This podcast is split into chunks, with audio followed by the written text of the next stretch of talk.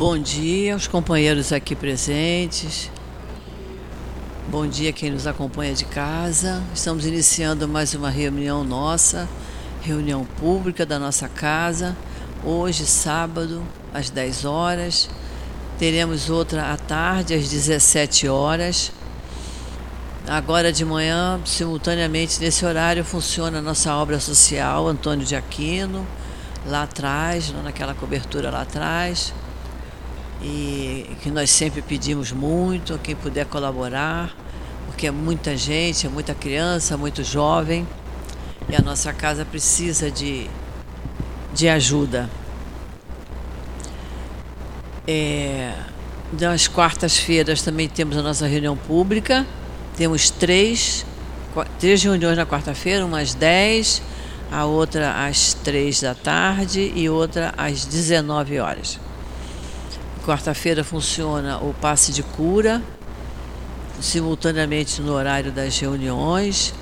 Por isso, nós sempre pedimos que quem tiver com alguma dificuldade, seja ela física ou seja ela emocional, que após a nossa reunião pública permaneça no mesmo lugar, que um dos médios da casa irá conversar e ver da necessidade de se tomar o passe de cura de encaminhar a pessoa para o passo de cura dentro da necessidade dela.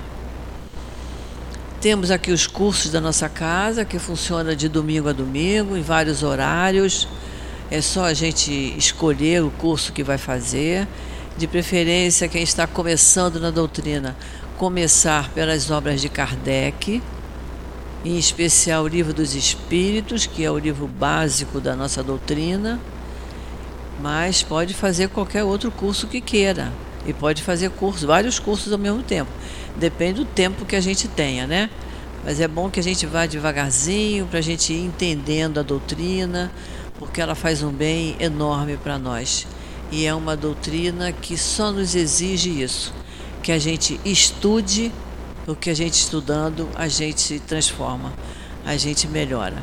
Melhora a nossa qualidade de pensamentos, de sentimentos, nossas palavras, nossas atitudes, nossos gestos.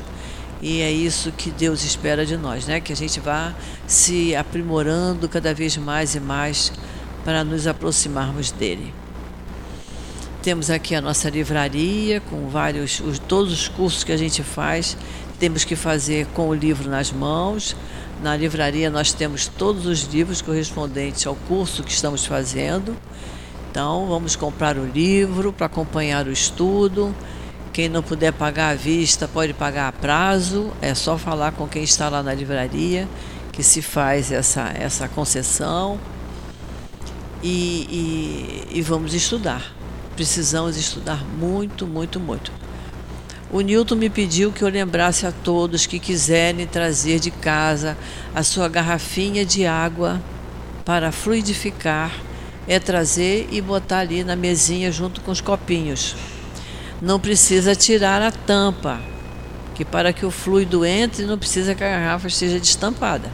O fluido entra. Então a gente toma nosso remedinho em casa, se tomarmos com água fluidificada, o efeito é muito melhor. Então quem puder, quem quiser trazer a garrafinha de água de casa, pode trazer. Ao final da reunião, cada um pega a sua garrafinha. Uma outra coisa que eu também sempre lembro, ali nós temos aquelas caixinhas ali fora para colocar pedido de irradiação e para colocar o nome dos nossos queridos que desencarnaram. Tanto faz quem desencarnou há pouco tempo, há muito tempo, quanto mais prece fizermos para o espírito, melhor. E para e a caixinha de radiação, que a gente tem que colocar o nome da pessoa para quem estamos pedindo prece, o nome, a idade, o endereço e embaixo, no finalzinho, colocar o motivo pelo qual está pedindo a irradiação. É uma coisa que a gente deve fazer para ajudar o trabalho dos médiums, ajudar o trabalho dos espíritos que vão fazer a irradiação. Quanto melhor colocarmos qual é o problema, se é um problema físico, se é um problema emocional, é melhor. Então não esquece, é o nome da pessoa, a idade, endereço e o motivo do pedido da irradiação. E aí uma coisa importante que eu também gosto de uma vez ou outra eu gosto de lembrar. Esse papelzinho deve ser escrito em casa. Se a gente está querendo ajudar aquela pessoa, a gente faz em casa. A gente pega o evangelho, lê um parágrafo que seja, bem pouca coisa, faz uma oração, medita sobre aquilo que leu, faz uma oração, preenche o papel da irradiação em casa, num cantinho, em segredo, sozinho, que vai ter um efeito muito maior do que a gente chegar aqui, chegar da rua, chega ali, escreve no papel, não fez uma prece. Precisamos ajudar o trabalho dos espíritos. Então, esse papelzinho vindo de casa preenchido tem um efeito muito melhor e nos faz muito bem. E não esquecendo que aquela caixinha ali não é só para botar o nome dos outros, não. É para botar o nosso também, né? Que a gente tem o hábito de pedir radiação para o marido, para a esposa, para o vizinho, para a sogra, para o sogro. Mas a gente pode colocar o nosso nome, que às vezes quem está mais perturbado é a gente mesmo. Então nós podemos botar também, botar o nosso nome, o nosso, a nossa idade, o endereço e o motivo pelo qual eu estou pedindo a irradiação, certo? Então vamos lá. Vamos começar a nossa reunião. Vamos ler aqui o Evangelho, capítulo 15, fora da caridade não há salvação. Estamos iniciando o capítulo 15. O subtítulo é O que é preciso para ser salvo.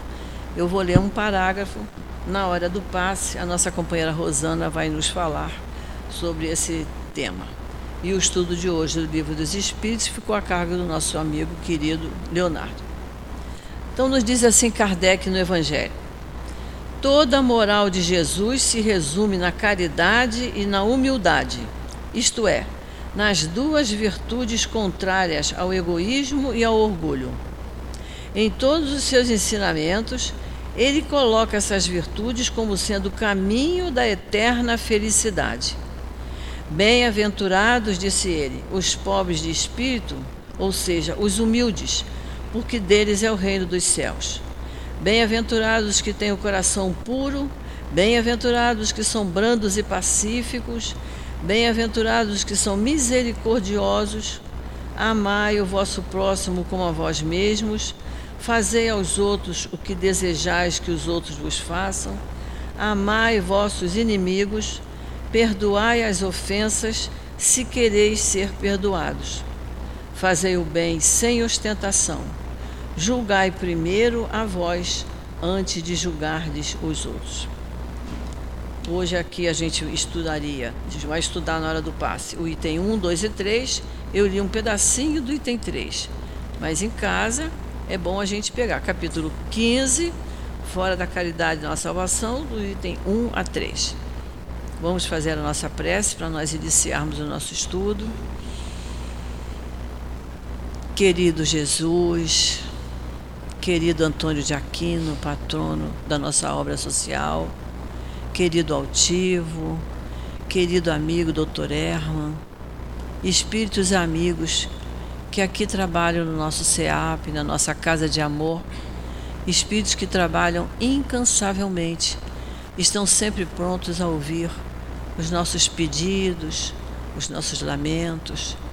Nós estamos aqui reunidos com a certeza absoluta de que todos estão aqui presentes, nos ouvindo, nos atendendo, reforçando em nós a coragem, a sensibilidade, o amor no nosso coração, nos protegendo de qualquer coisa que possa nos acontecer, porque estão aumentando o nosso entendimento, a nossa compreensão com relação à nossa vida. E esses benefícios nós recebemos através da doutrina espírita, dirigida pelo nosso querido Jesus.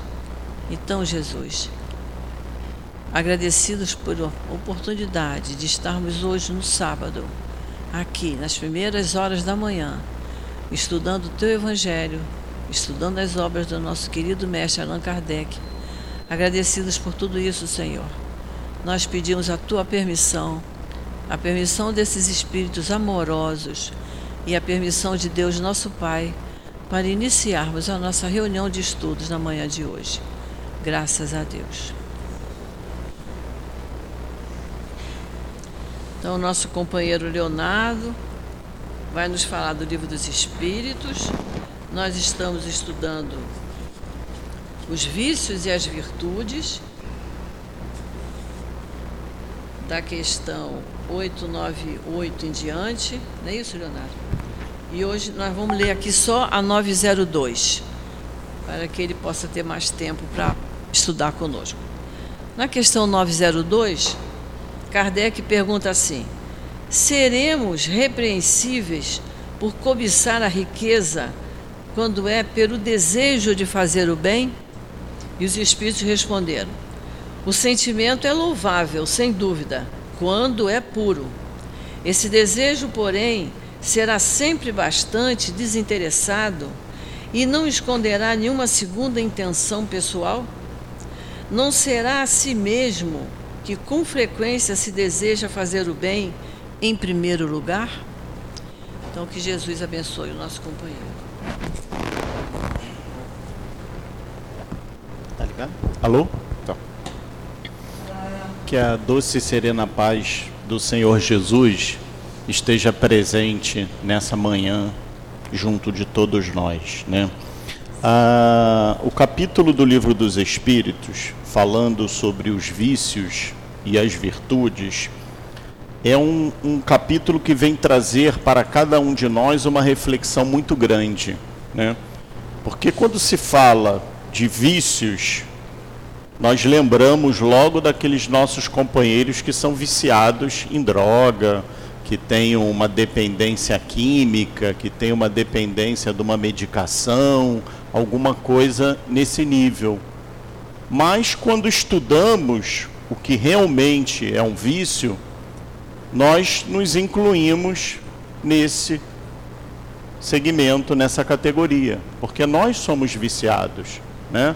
Nós quando falamos em vícios, quando falamos em dependências, quando, quando eu comecei a estudar é, para o nosso estudo da manhã de sábado de hoje, eu fui no dicionário, né? O pessoal mais novo vai no Google, né? Dá a gugada lá e vê o que, que é vício, o que, que é virtude, a coisa mais moderna. Mas eu fui no, no, no Aurélio mesmo. E uma das definições que eu achei mais interessante sobre o vício é essa: defeito moral, tendência de praticar o mal. Nós temos defeitos morais. Quantos males nós praticamos?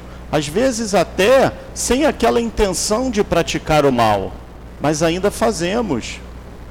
Então, não vamos atirar a pedra naquele companheiro ainda que ainda tem uma dependência, ou que tem um problema, ou que tem uma, um vício, seja ele da dependência química, seja ele do cigarro, seja ele da bebida, né? Mas às vezes nós temos o vício da maledicência, nós temos o vício de falar mal, nós temos o vício do orgulho, nós temos o vício da vaidade, né?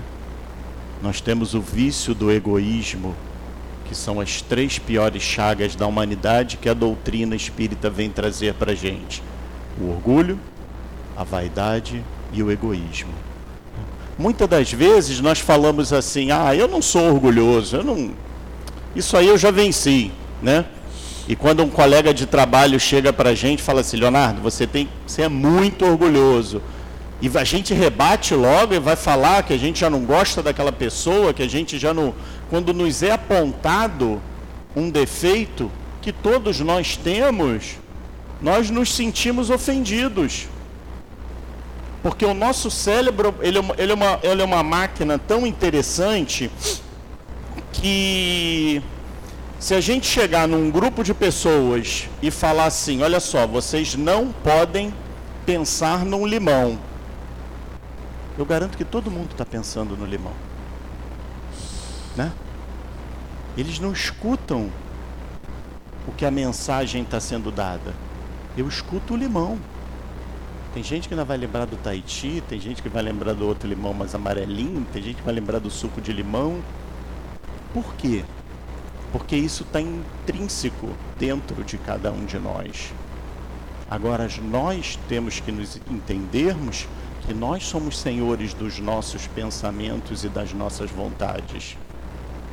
Se eu quero vencer o orgulho, se eu quero vencer o egoísmo, se eu quero vencer a vaidade, eu tenho que conhecer, eu tenho que estudar, eu tenho que aprender.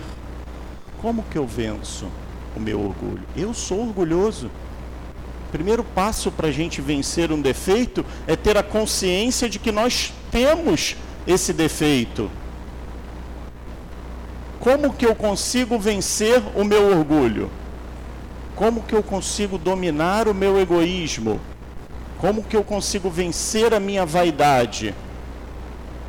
Aprendendo sobre o orgulho, aprendendo sobre o egoísmo e aprendendo sobre a vaidade. Né?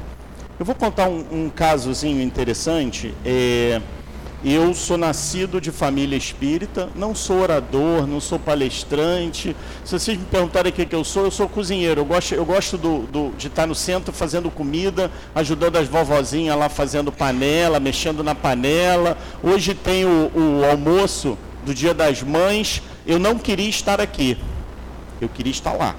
Tá? Então, assim, esse meu hábito de prazer de ajudar na cozinha, eu comecei a fazer muito novo, ajudando as vovozinhas lá da Malé, da nossa obra social, lá do Leão Denis, mas muito novo mesmo. Eu, eu tenho relato de ajudando a minha mãe com, com sete anos de idade, eu já com a beira no fogão mexendo, eu já era grandão e fazendo as coisas. E depois eu comecei a ver que eu precisava daquilo ali. Como que eu comecei a ver? Uma época da nossa vida a gente tem que estudar, a gente tem que trabalhar, tem que fazer as atribulações profissionais para a gente ter uma família, para a gente ter as nossas coisas. E eu parei com as atividades naquele período mais complicado de faculdade, de estudo, de trabalho, de, de compromissos profissionais. E eu comecei a observar que faltava alguma coisa dentro de mim. Eu falava assim, poxa, tá me dando uma tristeza não tô legal. Alguma coisa tá, sabe, tá faltando alguma coisa. E aí eu comecei a perceber que quando eu fazia as atividades em prol do semelhante, o maior ajudado era eu, não aquele outro. Egoísmo mesmo, eu queria era me ajudar. No início era assim, porque me fazia bem. E aí depois você vai tendo contato com outros colegas de trabalho, colegas de profissão. Um falava assim: "Ah, eu agora estou fazendo um tratamento psicológico". Não que não seja importante, é muito importante. Aí esse mesmo falava assim: "Ah, agora eu estou fazendo um tratamento psiquiátrico". Aí o outro, outra semana ele falava assim: "Agora eu estou tomando três remédios para dormir". E eu falava: "Meu Deus, mas por quê?" E eu comecei a observar que o meu trabalho no bem ele ajudava a minha pessoa, eu, Leonardo, a não precisar fazer um tratamento psicológico, a não precisar fazer um tratamento psiquiátrico, a não ficar tomando uma gama de remédios. Né? Há, há três semanas atrás teve um, um cantor sertanejo que ele tomava 15 comprimidos para dormir. Aí eu estava conversando com uma amiga minha médica, ela falou assim: Ah, Léo, isso daí é o, é o comprimidozinho da coqueluz. E o cara não dormia. O cara não conseguia dormir.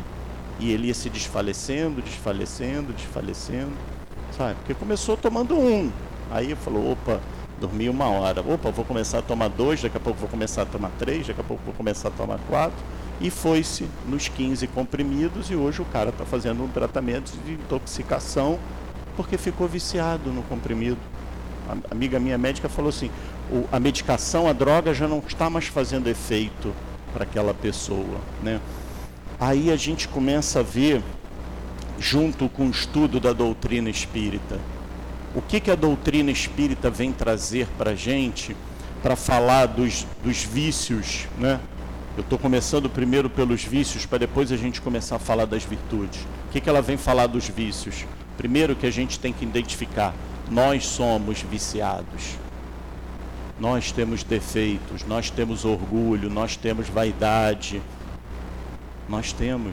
A maior chaga da humanidade, orgulho, vaidade e egoísmo.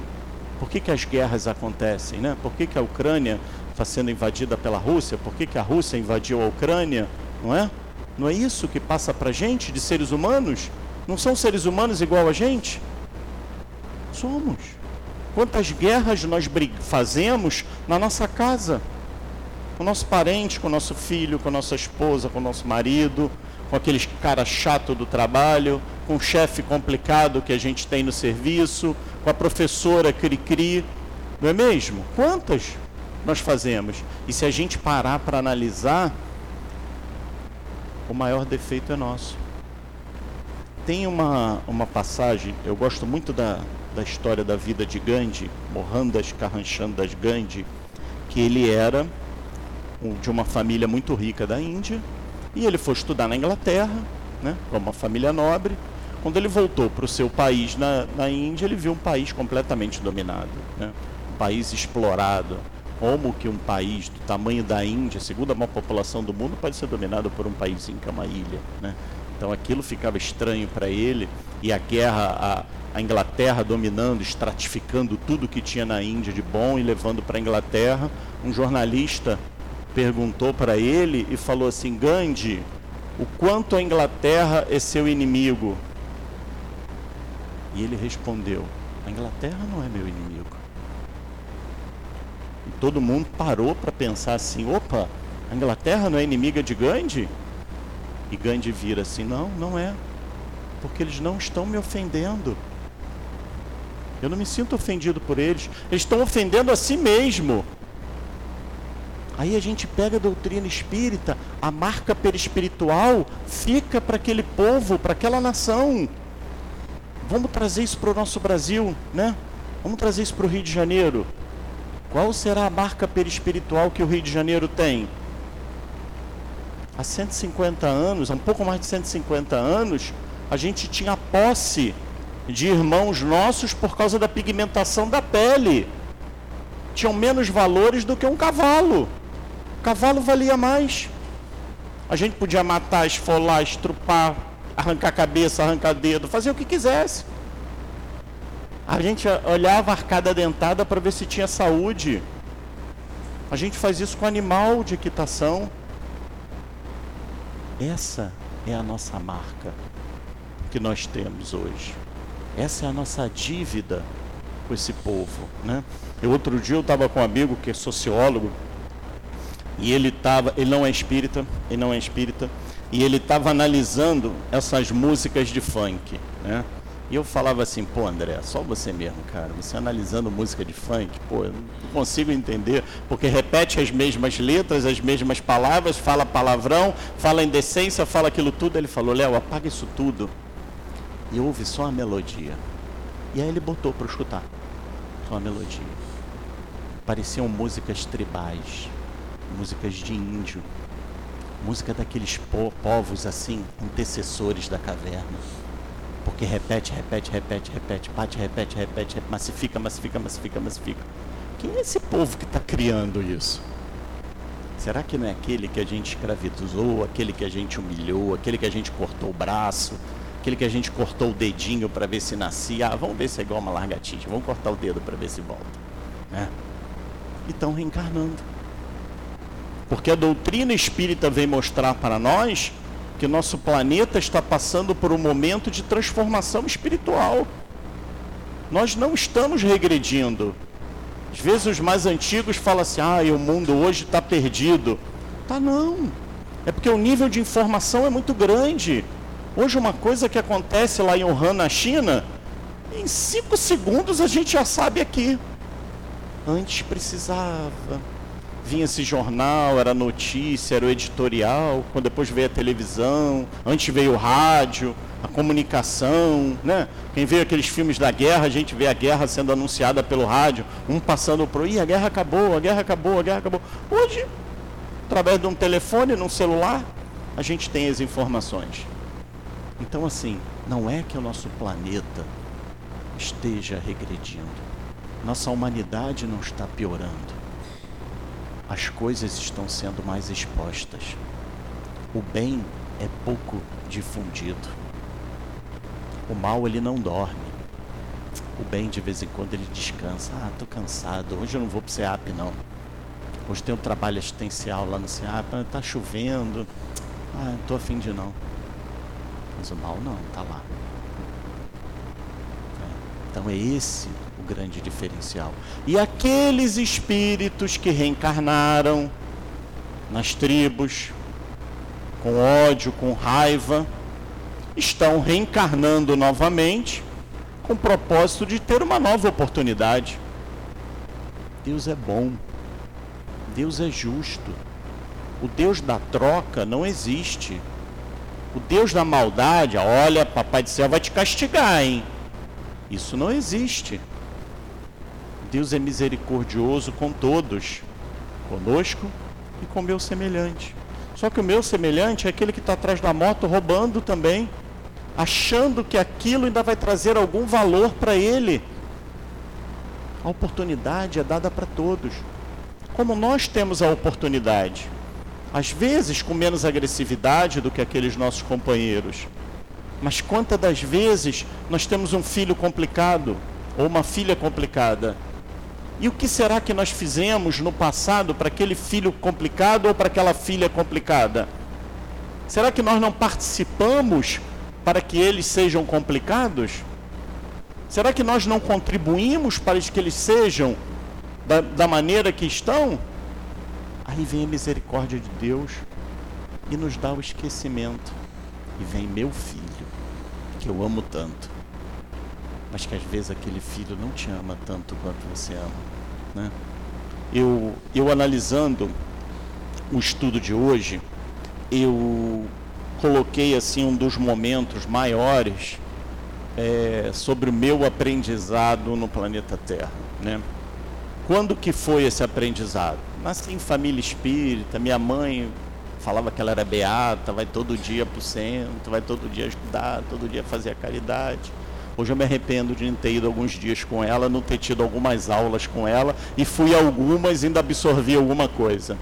Mas eu coloco como maior aprendizado que eu tive na minha vida quando a minha filha nasceu. Porque quando a minha filha nasceu, eu me policiei para parar de falar palavrão. E não falava muito não, mas soltava uns palavrõezinhos assim, sabe? Até o dia com dois aninhos ela soltou um palavrão. Pá! Aí eu posso falar. Até o dia que eu comecei a observar que não dá para fazer faça o que você diga e não faça o que eu não faço. Que eu tinha que botar o exemplo. Aí eu comecei a me reeducar. Aí eu comecei a me policiar. Eu comecei a tomar conta dos meus atos. Eu comecei a ver que aquele serzinho estava cópia repetindo tudo que eu falava tudo que eu mostrava mais do que eu falava para ela, mas o que eu exemplificava para ela, ela fazia igual.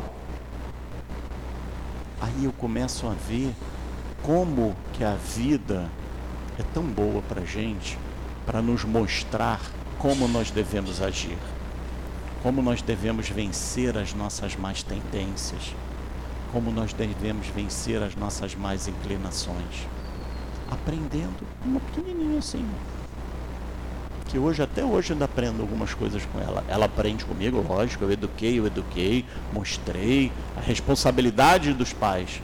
Mas se eu for falar, eu aprendi muito mais com ela do que ela comigo. Não por ser um espírito superior, não, mas por ser minha filha e por eu ter a responsabilidade direta com aquele ser. Saber que aquele ser precisava ser educado. Eu precisei me educar primeiro eu precisei me policiar. Né? Eu, às vezes, converso com alguns amigos falando sobre as atividades que a gente tem na casa espírita, né? E eu tenho um amigo que ele é muito materialista, muito, muito. E o papo dele é assim: ah, eu só vou fazer a caridade quando eu tiver oito dígitos na minha conta. Aí eu falo: pô, legal, hein? Oito dígitos, hein? Ficava tranquilão, hein? Não precisava trabalhar, não precisava fazer nada. E eu perguntei a ele, é Leonardo o nome dele também, eu falei, Léo, e aí? Enquanto não tem oito dígitos, o que, que você está fazendo? Ah, eu estou lutando para ter oito dígitos. Eu falei, cara, Já passou mais da metade da tua vida. E aí? O que, que você vai fazer dessa vida?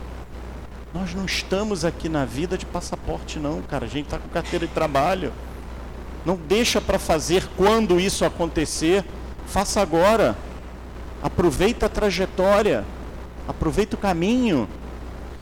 Muitas das vezes a gente fica só no resultado final, esquece aquele plano de ação que eu tenho que ter da minha vida eu faço no meu trabalho, eu faço financeiramente, eu faço meu orçamento, eu planejo o que, que eu quero para o meu futuro. Ah, olha só, eu vou tirar férias agora em janeiro. Não, não, não vou tirar em janeiro não, porque para onde eu vou em janeiro lá é frio, eu quero tirar em julho. Você faz o planejamento. E o seu planejamento reencarnatório que todos nós fizemos, todos nós fizemos planejamento reencarnatório. Voltamos à Terra com um propósito Voltamos à Terra com uma finalidade. Nós temos o um motivo de estarmos reencarnados. Ninguém reencarna assim, ó, próximo da vez, e não tem ninguém, ah, vai você. Não existe isso. Não existe isso. Todo o nosso planejamento, toda a nossa reencarnação ela é planejada, tem um propósito, tem um motivo, né? E trazendo exatamente para essa é, a pergunta 898 a, 89, a 906, falando de virtudes e vícios, né? Nós, como os espíritas que nós somos, ou estudantes do espiritismo, ou praticantes da doutrina espíritas, ou simpatizantes, nós temos que entender que o nosso real motivo aqui na Terra é nos tornarmos melhores é nós sermos melhores do que nós fomos ontem. Se eu não estou conseguindo melhorar do que eu fui ontem, eu tenho que rever o meu plano. Eu tenho que rever o que, que eu estou fazendo aqui. Como que a gente consegue fazer isso? Com o livro dos Espíritos. Kardec vem trazer para a gente 1019 perguntas. É um livro tão importante que nós temos que ter em nossa vida que não é um livro só para a gente ler, é um livro para a gente estudar, porque é um guia prático de sobrevivência na Terra e de vivência no bem. Se nós não queremos desperdiçar mais uma encarnação, nós temos que estudar esse livro. Nós temos que estudar esse livro. Né? Joana de Ângeles fala numa das mensagens através do Divaldo sobre depressão, né? uma das maiores doenças hoje da humanidade, as doenças psíquicas. E fala sobre a depressão que o ser humano, quando descobrir que ele ajudando o próximo, ele praticando a caridade, ele vai se tratar dos seus problemas e vai tratar da sua depressão, a humanidade seria melhor. A humanidade seria tão dependente de algumas coisas que a gente vê que o efeito é o primeiro comprimido daqueles 15. Porque passa, o organismo se adapta e daqui a pouco eu não consigo mais dormir. Porque o nosso cérebro vai ficar pensando, pensando, pensando. Mas quando eu estou praticando o bem e ajudando o próximo, a gente começa a perceber que o primeiro a ser ajudado somos nós. Eu começo a perceber que eu sou o primeiro que estou recebendo aquela doação, porque eu não vou ter tempo, porque a necessidade é muito grande, a fome é muito grande, o nosso entendimento sobre o espírito que está reencarnado, sobre a sociedade que a gente vive, amplia, como se a gente estivesse tirando aqueles aparates que estivessem em nossa vista e tendo uma visão maior. Só conseguimos isso através do livro dos Espíritos. Livro esse que veio mostrar, Kardec veio mostrar para cada um de nós o verdadeiro sentido da palavra vida. Já paramos para pensar quantas respostas nós temos que às vezes alguns companheiros nossos, pessoas boas, amigos de nosso convívio, não têm esse pensamento, não têm esse entendimento, não têm essa resposta. Né? Eu outro dia estava conversando com um amigo que ele é envolvido com, com a parte de música, com, com a parte cultural, ele é um produtor cultural, produz peças, essas coisas todas, né? E aí ele estava comentando sobre aquele sambista que saiu na escola de samba na frente do, do, do Maala, o Arlindo Cruz, com toda a deficiência dele, que não sei o que, família, depois ele mostrou um relato do filho, e aí ele falou assim, esse cara deve ter feito muita coisa ruim, né, Léo? Pra estar tá passando por isso, né? Porque a gente tem o primeiro intuito de julgar, né? O semelhante que é ruim. Nós somos bons. A gente é bonzinho.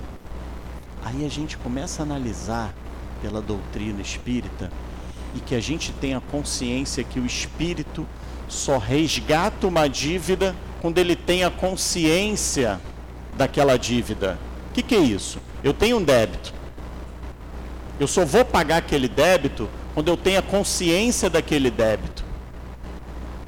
Será que o rapaz, o Arlindo Cruz, suposição, não teve a consciência de que ele tinha um débito passado e está resgatando esse débito? Né? Então por que, que a gente vai julgar o rapaz se, ah, mas ele era brabo, ele era mau, ele era isso, ele era aquilo, ele era aquilo outro?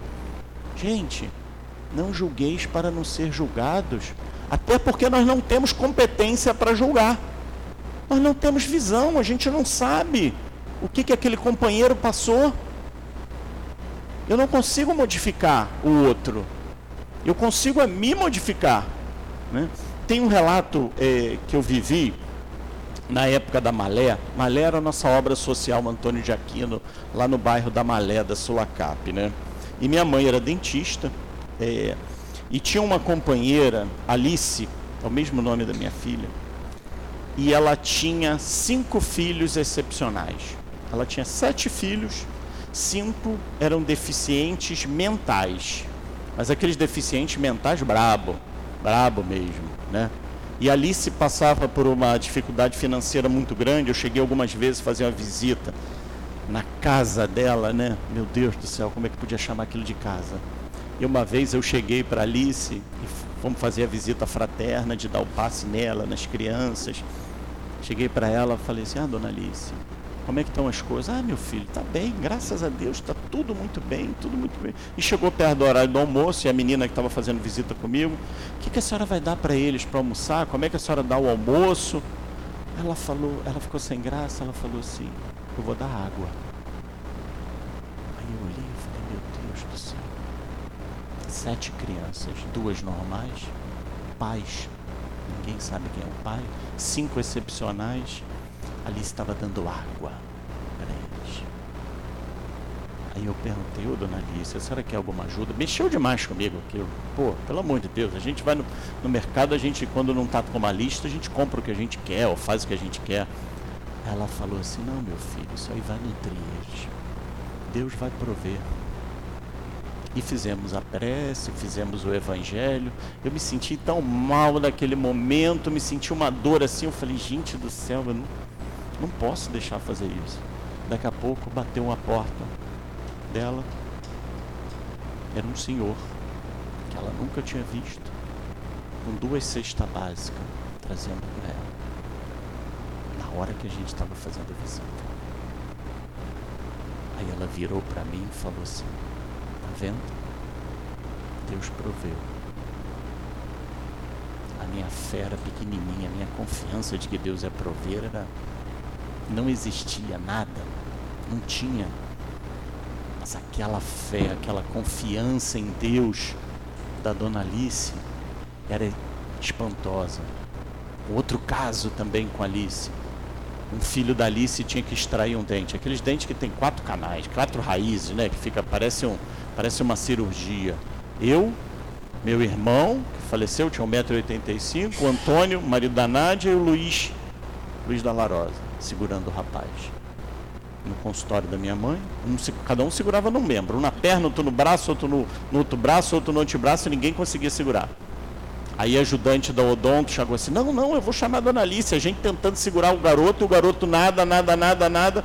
Alice chegou, passa a mão na cabeça dele e fala assim: Meu filho, você não sabe que tem que extrair seu dente? Ele olhou para ela com aquela boca toda papada, espumando, aquela coisa assim, já, aquela cena. Parou. Nós largamos ele, porque ele parou de fazer força. E tratou-se do dente, tirou um dente com quatro raízes. Minha mãe ainda falou assim: olha, não é só qualquer dentista que tira isso, não. Porque esse aqui foi punk. Aí depois é aquele burburinho, né? Ai, que a Alice aconteceu isso, ai, com a Alice aconteceu aquilo. Nós tínhamos o Dr. Erma full time já com a gente, atendendo na farmácia, e chegou até o ouvido do Dr. Erma aquele burburinho, as pessoas falando de Alice, ai, Alice deve ter uma carga, deve ser uma dívida muito grande. Olha a gente julgando novamente, sem termos condições de julgar, sem termos competência, sem termos capacidade, sem termos o menor ímpeto ou a menor atitude para julgar. Todo mundo falando que ela era um espírito cheio de dívida. Cinco excepcionais, dois, vamos dizer, normais. Pais separados, morando numa comunidade, dando água e os filhos sendo tratados na malé. Gente, isso não é história não, isso é fato, verídico. Aí doutor Erma chama o pessoal na sala dele e fala assim, o que, que vocês estão falando? Vocês não têm autoridade para fazer isso. Vocês não sabem que espírito é esse. Esse espírito não tem ligação com nenhum desses espíritos que estão reencarnados através dela. Poucas pessoas no planeta Terra teriam condições de parir estes espíritos. Inclusive um deles, se vocês souberem quem é, vocês vão ter muito ódio e muita raiva. Então não façam isso. E todo mundo saiu assim com a carinha, com o pneuzinho arriado, a cabecinha baixa e falando assim: Meu Deus, que vergonha. Quem sou eu para julgar? Quem sou eu para falar do meu próximo? Aí a gente volta no livro dos Espíritos. Eu não consigo modificar o meu semelhante mas eu consigo fechar minha boca, tampar minha língua e educar o meu pensamento, para que eu possa melhorar, para que eu possa modificar os meus atos. Quantas vezes eu queria modificar o ato da minha filha, sabendo que ela vai quebrar a cara. Mas às vezes precisa botar o dedo na tomada para saber que dá choque. E aí vem correndo falar, ou então fala assim: Poxa, pai, lembra aquilo? Aconteceu isso, isso, isso. E eu consegui controlar minha língua, porque se eu tivesse falado alguma coisa, ela não viria falar comigo. E aí me mostra realmente o que eu estava pensando. Porque nós temos a responsabilidade de plantarmos em nossos filhos a moral cristã, o evangelho, o ensinamento, seja em quem for, seja um filho, um sobrinho, um enteado, uma mãe, um irmão, nós temos essa responsabilidade quando nós estudamos aqui os vícios, as virtudes e os vícios, a única maneira de nós vencermos os nossos vícios é através das virtudes. É a única maneira. Primeiro, tendo conhecimento dos nossos vícios, o que, que é, o que, que eu tenho, eu tenho. Lembra da história do limão? Eu tenho, eu sou, eu sou orgulhoso, eu sou vaidoso. Eu tenho, eu tenho vício. E o Cristo vem mostrar para a gente que a única maneira da gente vencer os nossos vícios é através da caridade. É através de nós ajudarmos ao próximo sem esperar nada em troca. Eu só consigo dominar as minhas más tendências ajudando o semelhante. Mas ajudando sem esperar que aquele semelhante me traga alguma coisa. Ajudando aquele que está lá na rua, ajudando aquele no trabalho, não ajudando só na casa espírita, não, mas levando a nossa compreensão e o nosso ensinamento para o nosso dia a dia, para o nosso patrão chato, para o nosso colega de trabalho inconveniente, para o nosso filho que é rebelde. Assim, ajudando aquele próximo, sem esperar algo em troca, eu consigo vencer as minhas más inclinações. Porque primeiro, nós vamos começar a fazer a caridade material. É o ajudar mesmo financeiramente, é o, é o tirar um pouquinho do que a gente tem, é o eu doar o meu, o meu pouquinho do meu, do meu lanche lá para aquele coleguinha que não tem o lanche, para a gente olhar para o semelhante do lado, para ver o que, que ele tem. Né? Eu, eu, eu trabalhei numa empresa, que era uma empresa de alimentos, e eu tive uma época um gerente muito ríspido. E os promotores que faziam as lojas, eles tinham que estar de branco, todo de branco. E eu tinha o danado do Celso lá, o promotor, que nunca estava de branco. E quando tinha visita do gerente, eu já falava, Celso, vai ter visita do gerente, por favor, esteja de branco. Ainda tentava amenizar. E o gerente ia, às vezes, na loja, o cara estava com o uniforme todo amarelo. Não era branco, porque tinha que ser branco. Aí uma vez o Celso virou para mim, eu dou uma chamada nessa nele. Ele virou para mim e falou assim: Léo, deixa eu te falar uma coisa. Eu tento manter meu uniforme branco, cara, mas eu não consigo. Toda vez ele é amarelo. Eu falei, pô, esse garoto tá me dando volta. A gente já pensa logo, né? Já vai, tá me enganando, tá me enrolando. Isso daí é um conversinha. E ele era bom de papo mesmo, de falar, de conversar. Aí um dia eu falei assim, quer saber? Eu vou na casa dele. Eu falei, Celso, vamos embora que eu vou te dar uma carona aí. Peguei o horário dele, fiz de propósito mesmo para conhecer o local. Ele morava no quarto centenário em Realengo, lá perto da pedreira, lá para cima. Gente, eu fui na casa dele. Era um cômodo do tamanho desse, desse balcão assim. Aí ele falando, ô chefe, não repara não, não repara não. Quando eu entrei, tinham três baldes daqueles baldes em preto de, de obra, balde de, de pedreiro que devia ter sido reaproveitado, do lado, com os uniformes tudo de bolho ali dentro. Aí eu falei, Celso, o que, que, é isso? Não, olha só, eu tento manter o uniforme branco, mas não consigo. Eu falei, o que, que você bota ali? Ah, eu boto cloro. Agora eu estou comprando até cloro, aqueles cloro que vende na loja de misturado, que vende desinfetante, vende cheiro, vende aquilo. Eu não entendia nada de limpeza. Quem lavava as roupas era minha mãe, minha ajudante, dona Sebastiana lá.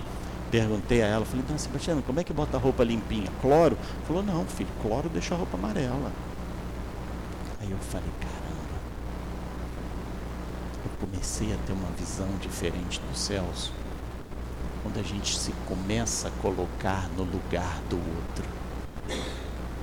Meu jaleco estava sempre limpinho, né? usava um jaleco por cima, assim. A gente tinha carteirinha, né? A gente tinha carteirinha de, de vigilância sanitária, porque mexia com alimentos, aquelas coisas todas. Meu jaleco estava limpinho, mas era a dona Sebastiana que limpava. Cara, não tinha ninguém. Ele chegava, botava o uniforme dele para lavar. Enquanto um estava lavando, pegava o outro, que a empresa só dava dois. Aí eu pedi um outro uniforme, como se fosse para mim, dei para ele. Falei assim, cara, olha só, cloro não adianta não, tem que ser alvejante. E comecei a ensinar, mostrar para ele, o que a dona Sebastiana falou para mim, eu comecei a mostrar para ele como que se fazia para o outro mala do gerente lá não ficar implicando com ele, porque o cara queria a norma da empresa, o uniforme jaleco da empresa tinha que ser branco. Entendeu? Quando a gente começa a se colocar no lugar do semelhante, a gente para de julgar porque a gente não tem competência para julgar. Não é nossa função. Né? Jesus já falou: não julgueis para não ser de julgados. Como eu vou julgar o capaz por uma atitude dessa? Então, a empatia, né? palavra moderna agora que a gente tem que ter com os nossos semelhantes é exatamente essa. Mas nós temos que ter empatia com todos, não só com aqueles que vêm buscar nossa casa. Nós temos que ter empatia com aqueles dois que estão na moto, que saem de casa para cometer o crime. Jesus fala para a gente: amai-vos vossos inimigos. É amar o inimigo mesmo. Se a gente ainda não consegue amar, vamos conviver com eles. Vamos não emanar para esses semelhantes o mesmo pensamento que eles têm conosco, porque senão somos iguais a eles. E nós não somos iguais a eles. Por que, que nós não somos iguais? Porque nós temos o conhecimento. Termos o conhecimento não nos faz melhor, faz termos uma maior responsabilidade. A quem muito foi dado, muito lhe será cobrado. Não dá para a gente chegar lá em cima e falar que não sabia. Ah, olha só, São Pedro. Vamos ver a imagem do mundo, né? Chegou na fila, desencarnou, tá a fila de São Pedro e falou assim: ah, São Pedro, não sabia, ó, não sabia não, São Pedro, dá um jeitinho aí. Não existe isso. Nós vamos acordar, eu vou acordar lá em cima como Leonardo, espero acordar, né? Ou alguém me acorde. E os espíritos vão ser caridosos comigo e não vão botar o dedo na ferida. Pô, Leonardo, você podia ter feito mais, hein? Não, vai começar a explicar do plano espiritual. Gente, vamos ver, ver André Luiz, né? Vamos citar o exemplo de André Luiz. Vai ficar um tempinho no umbral, vai ficar lá perdido um pouquinho, a cabeça fica meio confusa. Mas não dá para a gente chegar e falar que a gente não sabia, porque a gente sabe. Se nós tivermos contato com o Evangelho, com o livro dos Espíritos, com a doutrina espírita, nós não passamos nada nessa vida que nós não precisamos passar. O acaso não existe. Eu não vim nessa família por um acaso. Ai, mas a família não tem nada a ver comigo, eu sou completamente diferente, que não sei o que. Não, você que não você que pensa que não tem. Os espíritos cansam de nos alertar. A misericórdia de Deus é tão boa que nós temos o esquecimento é um mérito para cada um de nós, para todos reencarnados. Mas todos nós temos certeza que nós temos um propósito aqui na Terra. Nós temos uma finalidade. E o espírita, uma responsabilidade maior. Nasci em berço espírita, útero espírita, minha mãe era espírita, meu avô era espírita, minha avó era espírita. É mérito do Leonardo? Não. Responsabilidade maior. É débito. Fala assim, cara, tu não tem jeito tu não vai dar para chegar lá em cima e falar que não sabia. Tu ouvia no útero da tua mãe. O avô fundou um centro em Bangu, acho que deve ter uns 98 anos, centro. Jesus Maria José, Rua Bangu, 122. Então, assim, não dá. A fase da ignorância, a fase de ficarmos parados, acabou. Temos que sair da nossa zona de conforto. Temos que nos questionarmos. Temos que pensar realmente o que eu estou fazendo aqui na Terra. Qual é a minha finalidade aqui no planeta Terra? Qual é o meu propósito? Como que eu vou vencer o meu egoísmo? Como que eu vou vencer o meu orgulho? Como que eu vou vencer a minha vaidade? Estudando. Não tem outro jeito. Porque eu só vou conseguir vencer tendo armas suficientes para vencer essa batalha íntima, que é uma batalha pessoal, individual de cada um. Todos nós somos falidos e falíveis. Mas a partir do momento que eu começo a me instruir, que eu começo a estudar, que eu começo a me policiar nos meus hábitos e nos meus pensamentos, eu começo a ver que as coisas começam a modificar na minha vida. As coisas começam a ter um sentido diferente. Aí a gente já não dá mais valor para ter oito dígitos. Por que, que a gente não dá mais valor para ter oito dígitos no corpo? Quanto tempo tem o nosso espírito? Um milhão, mil, dois mil, dois milhões, não sei. Mas sei que nós somos espíritos eternos. Quanto tempo nós temos a vida? aqui encarnada? 70, 80, 90? Vamos botar 100 anos. Qual a proporção disso numa eternidade? É muito pequeno. Os nossos mentores e amigos espirituais olham para a gente, muitas das vezes, como nós olhamos para uma criança do maternal que está dando valor para o giz de cera rosa que ele quer. Eu quero giz de cera rosa. Aí a tia, a professora, tá bom, meu filhinho, fica com giz de cera rosa. Nosso espírito é imortal. Nós não estamos no planeta Terra de passagem, de brincadeira. Nós estamos aqui para progredirmos. Nós estamos aqui para sermos melhores que nós fomos ontem. E conseguimos isso? Conseguimos. Como nós conseguimos? Nos modificando. Única e exclusivamente nos modificando. Porque se eu não quiser me modificar, a Gracilde vai conseguir me modificar? Alice, minha filha, vai conseguir me modificar? Não. Como eu não consigo modificar ela? A gente só consegue modificar a nós mesmos através da minha modificação, através do meu exemplo. Aqueles que convivem com a gente vai falar assim, ou vai pensar: caramba, o Léo tá diferente, hein? Ó, nem brigou, nem xingou. Vou até perguntar: aconteceu alguma coisa? Porque nós precisamos nos modificar intimamente. Essa é a nossa finalidade aqui no planeta Terra. Qual o nosso propósito como espírita para reencarnar? Sermos melhores do que nós fomos ontem. Simples. Sermos melhores. Não é decorar o livro dos Espíritos, saber as, as 1019 questões de core salteado. Não. É aprendermos, é estudarmos, porque através dele a gente consegue nos modificar. Através dele a gente consegue nos tratarmos as nossas deficiências e os nossos vícios. Os viciados não são só aqueles em droga.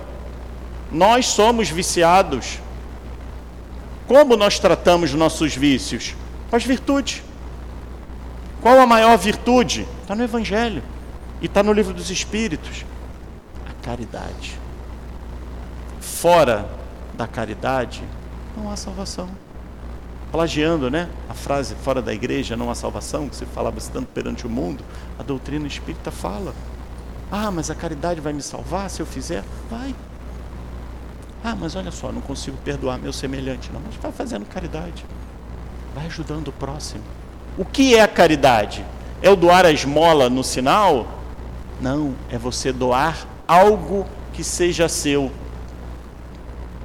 Meu armário já não aguenta mais de roupa. Antigamente a gente usava muita roupa social, né? E assim, eu tenho blusas guardadas, fechadas, que às vezes a gente viaja, compra aquelas blusas, vai ficando lá. Aí outro dia, falei assim, pô, vou fazer uma caridade, vou doar minhas roupas. Eu falei, não, não é caridade que eu estou fazendo. Estou limpando meu armário, que já não tem mais cabide. Isso não é caridade. Eu estou limpando o armário, cara. Porque já não fecha mais, as roupas já estão apertadas, já está amassando o que tem lá. Caridade é você tirar algo seu, de você, para doar para o semelhante. Seja um tempo, seja uma ajuda, seja um ouvido para um companheiro. Sabe aquele colega chato? Né? ouvir para ele, escutar. Às vezes o cara só quer escutar, fazer uma visita fraterna, amparar aquele amigo que está com dor. Então, vamos começar pelas coisas pequenas. Não vamos ser ainda um Gandhi, não vamos ser um doutor Bezerra de Menezes, né? Não vamos ser igual ao Cristo. Queremos? Lógico que queremos. É a nossa meta. É o nosso exemplo. O maior exemplo que a gente teve na terra é o Senhor Jesus. Mas eu ainda não sou, ainda não consigo amar o meu inimigo, né? Questionamento, Senhor, Senhor, como amar aquele que me quer mal? Senhor, como amar aquele que quer mal a quem eu amo? Senhor, como amar aquele que quer mal ao meu filho? Senhor, como amar aquele que quer mal a minha mãe? E o Cristo vira e fala: se não consegues amá-lo, aprendes a suportá-lo. Nós ainda estamos na fase de suportar. Né? Eu não consigo amar um, um companheiro que arranca um cordão de uma senhora no calçadão de Copacabana e a velhinha bate com a cabeça no chão e aquele pensamento a gente fala: primeiro pensamento, aí tinha que ter desencarnado. Não adianta desencarnar. Não adianta. É difícil. É fácil? Não. Se fosse fácil, a gente não estaria aqui. Se fosse fácil, a gente não precisaria do livro dos Espíritos. Se fosse fácil, a gente não precisaria do Evangelho. Se fosse fácil, nossos mentores espirituais não estariam junto da gente, nos orientando, mostrando o que, que nós devemos fazer, como nós devemos seguir. Quantas vezes o meu mentor espiritual deve chegar assim e falar assim: pô, Léo, de novo, cara, mais uma vez. Ah, vamos embora, levanta, continua no trabalho, joga esses pensamentos para fora e segue no trabalho. Um do, dos maiores exemplos que eu tenho isso é as mensagens que tinha junto com o Dr. Erma. Né?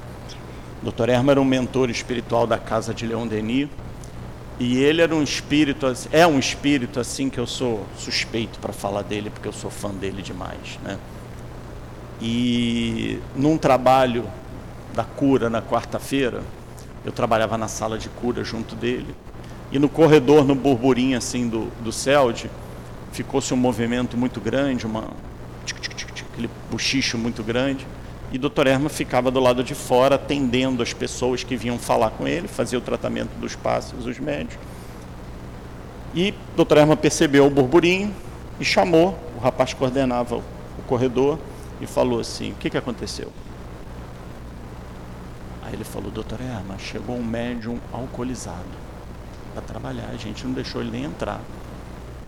E ele está completamente alcoolizado. Doutor Erma falou, vem, tragam ele aqui pegou o médium, ele não pôde trabalhar, estava alcoolizado, botou ele sentado na sala dele e virou para todos aqueles que fez aquela rodinha, né? Faz aquela aquela rodinha de cochicho assim, falou assim: esse companheiro aqui, ele errou, mas é porque vocês não estão vendo o pensamento de vocês. Está mais sujo do que o fígado desse companheiro. Está mais sujo do que o estômago e da bebida que ele bebeu. Então parem de julgá-lo e continuem para o trabalho e elevem o pensamento de vocês. A gente bota o rabinho entre as pernas e vai para o trabalho. Então, a mensagem que fica para a gente: errou, levanta. Caiu, levanta e vai para o trabalho e continua no trabalho. Não para. Já perdemos muito tempo. Somos espíritos falidos e espíritos falíveis.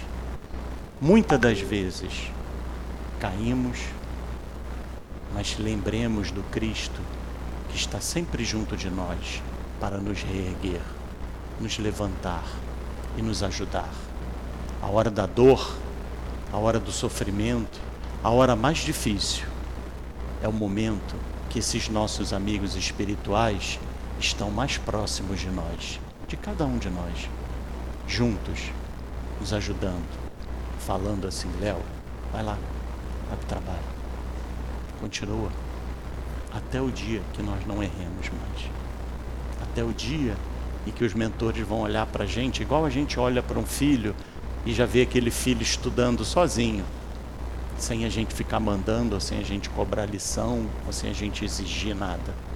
É dessa mesma maneira, é com esse mesmo carinho que os mentores espirituais olham para cada um de nós em nossa existência. Que assim seja, Senhor. Nós agradecemos as reflexões que o nosso companheiro Léo nos trouxe e vamos passar a segunda parte da nossa reunião, que é dedicada ao trabalho de passe Pedimos aos médiums que se coloquem. Enquanto nós outros que vamos tomar o passe, vamos nos acomodar em nossas cadeiras, fechando nossos olhos, lembrando que nosso anjo de guarda está junto de nós, atentos às nossas necessidades.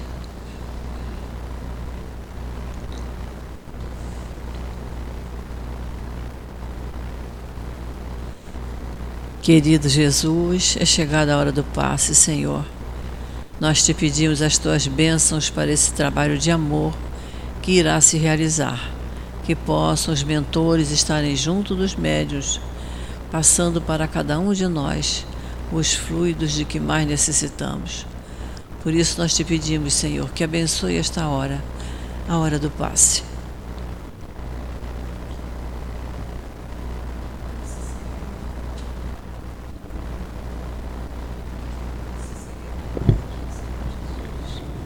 Possa nos envolver a todos nesse momento, que os benfeitores nos ajudem nessa reflexão do Evangelho de hoje. Passagem do Evangelho sobre fora da caridade não há salvação. É, nós vamos pensar um pouquinho nessa frase que muitas vezes era perguntado para o nosso mestre: Senhor, o que é preciso para eu ser salvo? Vamos pensar um pouco nessa imagem nós perguntando para Jesus, Senhor, o que eu preciso fazer para ser salvo?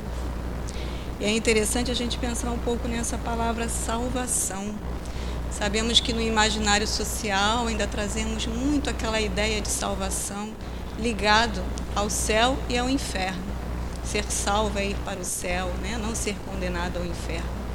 E hoje, com os esclarecimentos da doutrina, que são os ensinamentos de Jesus bem explicadinhos para nós, já sabemos que o céu e o inferno não existem no sentido de um lugar fixo criado por Deus, porque Deus não castiga ninguém. O céu e o inferno, na verdade, representa o nosso estado de alma. É um reflexo desse estado de alma.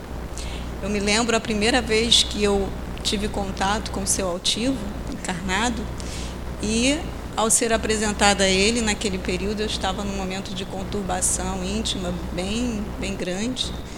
E ele virou para mim e falou assim: Filha, você está fazendo os estudos da obra, das obras? Eu falei: Estou sim. Qual é o livro que você está? Eu falei: Estou no céu e no inferno. Ele olhou bem nos meus olhos e falou assim: E você, como é que você está?